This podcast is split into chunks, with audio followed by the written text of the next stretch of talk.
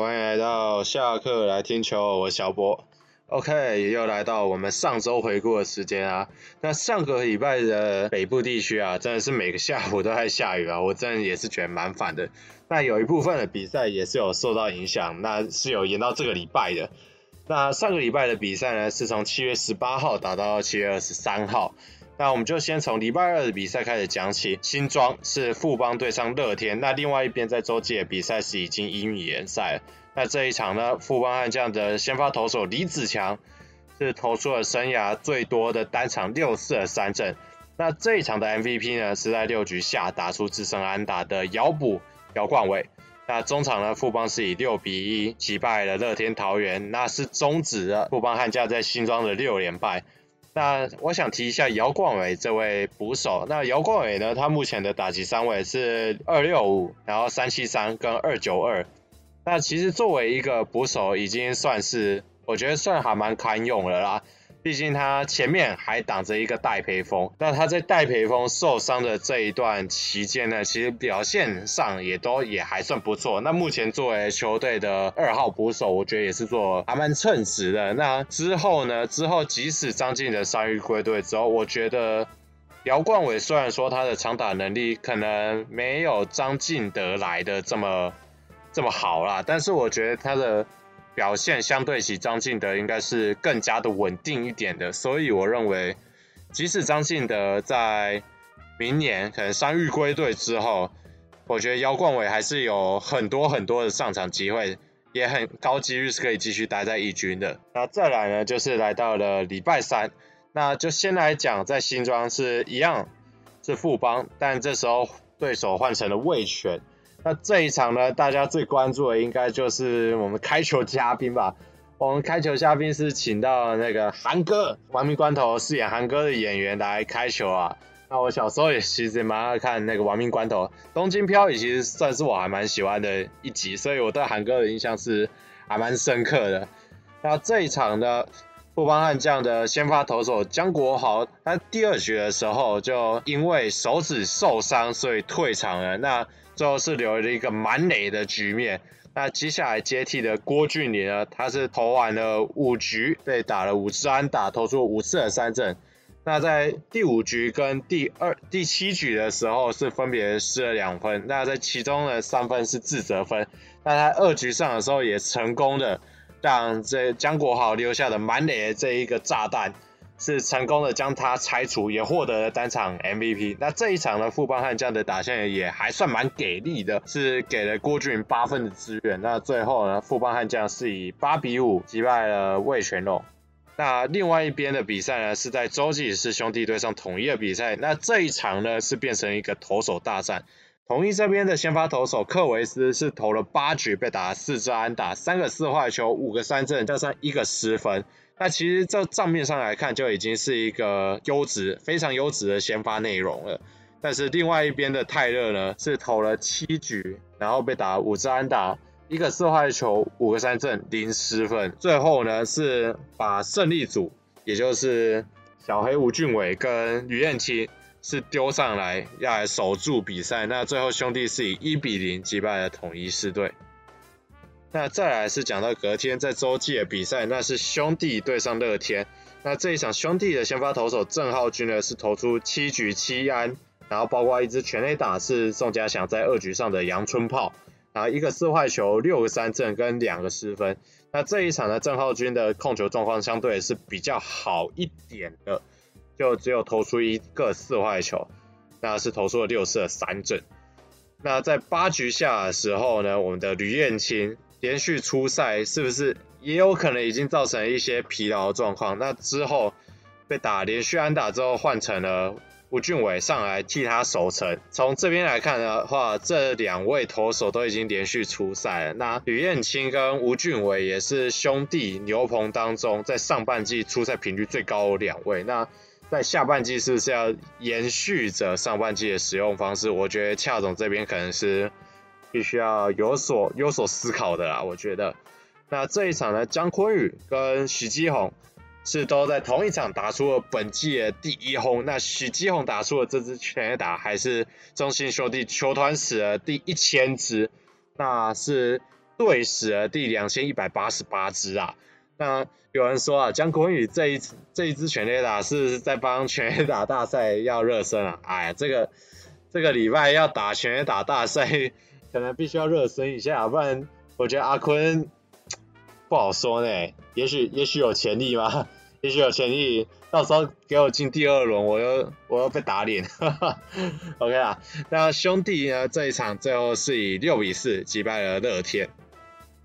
那再来是来到礼拜五的比赛了，那就先来讲，我认为是本周最戏剧性的一战，那是乐天对上统一在桃园的这一场比赛。那乐天的先发投手霍尔是投出了六局，被打六支安打，投出六十三振失两分，其中一分的折失的表现，那其实已经算是还不错的内容了。那统一这边的罗大哥呢，我们的罗昂是。五局被打八支安打，三个三振，然后是失了四分了。那集全部都是集中在第四局的下半。那最后罗昂是在这一场被一个强袭球打到手指骨折了。统一因为罗昂出现了伤势，所以他他们在这个礼拜是搭上了方建德。那这位方建德先生呢，我们在后续会再提到。这一场呢，施子谦他在八局下半的时候是又失了两分，那这边是让统一是来到了六比二的一个落后。之后呢，乐天这边是派上了他们的当家守护神豪金要来守住这一这一场比赛，可是呢。统一在九局上是狂灌了五分，包括了林安可的超前比数的三分炮，也是本季的第十四轰，但是超前的比分来到了七比六。但是呢，我们统一的这边的守护神也没多好。九局下半呢，陈玉文我认为应该是热身不足的问题啊，所以在上场之后是连续的四坏球，最后是挤成了满垒，之后就来到。这一场比赛最最最被大家讨论的一个 play 是林泓育的一颗界外飞球。那这边呢是打到了球场的右半边。那我们的小黑邱志成原本假设这球不接的话，应该就会变成是良好球的一个状况。可是这边邱志成选择接了，然后这边距离就绝对够让三垒跑者跑回来跑回追平分。那这一球呢，到底该不该接？我觉得。至少，至少以我的理解，我认为不该接，是该害怕一下林红玉的长打能力。不过呢，我觉得，我觉得投手刘轩达，我不认为他没有这个能力可以去解决到林红玉啦。但是，我觉得这就是一个结果论啊。那结果就是乐天跑回了追平分嘛，最后，最后被郭永维打出了再见安打。那郭远维也成为了这场的 MVP。那乐天最后也是以八比七击败了统一狮。那在另外一边呢，在新庄比赛是富邦对上味全。那这一场呢是布里汉伤愈归队后的第一场比赛，那是投出五局被打七支安打，九次的三振，然后失两分。至少一一个刚伤愈归队的投手来说，我觉得是一个还蛮能接受的一个的一个成果了啊。那最后味全这场也是靠牛棚组的守城，那这场的 MVP 呢是给了本场四支四人拿模一样，那是打出了一支全垒打，那也是本周的第二支。那味全最后是以四比三击败了富邦。那再来是讲到了礼拜六在桃园的这一场比赛是乐天对上统一，那这一场呢乐天的先发投手道伯格。是投出了六局被打六支安打四次三振失两分的好表现，但是拿到了他到中职之后的第一胜啊，这边也是非常恭喜。那统一这边的先发投手可能就没这么好了，这边古林瑞阳是投了四又三分之二局，那被打七支安打，包括一支全垒打，那是陈俊秀在五局下半打出的。那他在第五局的时候也失了三分下场，最后是投出了两个三振，然后失三分。那第六局呢，这边就做出一个有趣的决定了。这边统一的教练团是决定派上他们因为罗王手指骨折之后搭上来的投手方建德。那这位方先生呢，何许人也？那这位方先生呢，是出生自嘉义大学，那是二零一八年的第五轮，那现年二十七岁啊。但是啊，但是啊，他在这一场比赛。只投三分之一局，被打五支安打，包括一支全垒打是廖健富打的，那是失了六分，那有其中有五分的则是目前的 ERA 是来到了一百三十五，这个 ERA。我单看这个数字，我以我以为是 ERA Plus 的，哈哈，可惜啊，这个这个 ERA 的旁边没有加一个 Plus 啊。假如是 ERA Plus 的话，一百三十五，那是一个还蛮优秀的投手啊。但可惜啊，他旁边没有一个 Plus，他只有 ERA，他 ERA 一百三十五就是一个相当糟糕的存在。接下来接替的黄俊彦呢，则是在下一局再被林承飞敲一支全垒打。那最后呢，乐天是以十比四的大比分击败了统一狮。那另外一边呢，是兄弟对上味全在洲际的比赛。那这个礼拜呢，在洲际呢是凉水季，就是庆祝一下那个充满充满着充满着热意的夏天。那当然了，充满着热意的夏天，在这个礼拜是要有台风来了，所以应该也挺凉的啦，也是算另类凉水季啊。只是这个凉水季是全台的。OK，那这一场呢，味全的先发投手刚龙。是投出了六局被打七三打，包括一支全垒打。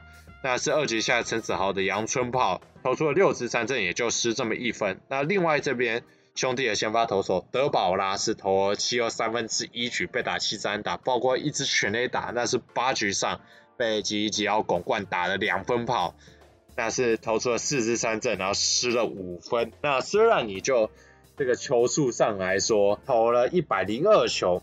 对他来说，应该也是一个还好、还可以的球数，但是失了五分，的确，德保拉在这一季的压制力是略显有点不足了，的确是有点退化。其实从去年就有点退化，但今年又我觉得又是更明显了一点。那我只能说，黑人的命也是命啊，让他早点下去休息啊，但是也没办法，因为小黑跟吕彦青已经连续出赛，那连续出赛。产生了这个疲劳，就必须有人要来撑局数嘛。那最后只能请我们的，请我们的外籍、外籍、外籍的移工德保拉来撑一下局数啊。那这一场呢，兄弟的投手卢梦阳是迎来了生涯的首次登板，那是投了一局啊，没有被打安打。虽然说詹子贤在九局下半打了一个两分炮，但是最后味全还是以五比三击败了兄弟。那再来是来到最后来到礼拜日的比赛，那在桃园的比赛是乐天对上统一，那这一场乐天的投手陈克义呢是投不完五局，投了四局被打六次安打，四次的三振失了两失了三分两分的责失分。那另外一边统一这边的先发投手布雷克是五局被打五次安打，三个四坏球，两个三振，两个爆头，失了三分。那布雷克在今年的表现，我觉得真的真的蛮惨的，就是就已经有点接近本土投手了。因为布雷克，你要说你要他复制二零二一年的那一个成绩，我觉得是有点难啦。但是我觉得这个退化是退化有点多，有没有可能今年之后统一不再跟他续约？我觉得是有这个可能性的。那如果他在今年再拿不出一个更好的一个成绩的话，我觉得统一可能必须要去找投手，可能要去接替布雷克。毕竟统一是有季后赛可以打的队伍了，那是不是该提早去做布局呢？我觉得也许是有这个必要的，必须这么说。那这一场呢，廖健富他在七局下半打出了阳春炮，那是打破了比数。那廖健富呢，也以十三轰追上。的林安可十四，那现在是紧咬在后面了。但是这一场乐天的救援投手豪进是单周来到第二爆啊，那在九局上是失了两分。那跟礼拜五的比赛不一样的是，我们的陈韵文是有成功的守成的。那统一最后是五比四击败了乐天桃园。那乐天这边的牛棚最大的问题就是豪进的状况不太稳定。那我觉得也也是因为豪进今年还蛮常出现跨局投球，然后再加上连续出赛的，那我觉得乐天桃园对于牛棚的信任度是不是有点低？就是有点不太敢用其他的牛棚投手。那我觉得其实有一些牛棚投手是还算今年来看是还蛮堪用的。一个是今年崛起的王志炫嘛，然后另外一个是黄伟成，其实说实话这几场也还不差。朱俊祥虽然说有时候还蛮不稳的，但我认为也还算堪用。那许俊阳今年的状况是下滑的有点严重，但是你要说到真的完全不能用吗？其实我也觉得还好，也不至于到真的完全不行。但所以我觉得继续这样操劳豪进真的不是办法，乐天桃园可能必须要去找到一个替代方案，去疏解豪进这个频繁出赛的这个压力。那再来是讲到最后一场比赛，是兄弟跟富邦在洲际的比赛，那是凉水季 Day Two。那这一场呢，兄弟的先发投手郑凯文是投了六局被打八支安打，六个三振失了三分。那另外富邦这边的先发投手安德胜是七局被打五支安打，三个四坏球，七个三振，然后失了三分。这一场呢，富邦是靠着王胜伟在九局上的致胜二垒安打拿下了胜利。那在九局下半的时候，其实我们的曾俊岳是开了剧场啊，是连续投了两个四坏球，再加上触及短打之后，把人都送上了得点圈，是来到了二三垒。然后这里富邦最后是下一个故意四坏球，把人挤成满垒。不过这边呢，我们的江坤宇，江坤宇似乎是没有看对将数。那原本是要点的，可是最后是收棒没有点，但是三垒的跑者许基宏已经启动了，最后造成许基宏在三垒跟本垒间被夹杀出局，强迫取分失败。那这边应该是江坤宇没有把战术看好，所以才收棒的，不然这边应该是不管怎样都一定要死都要去点到他。虽然说那颗球很低，但真的死死命的碰也要碰到，就算碰出界也要碰到。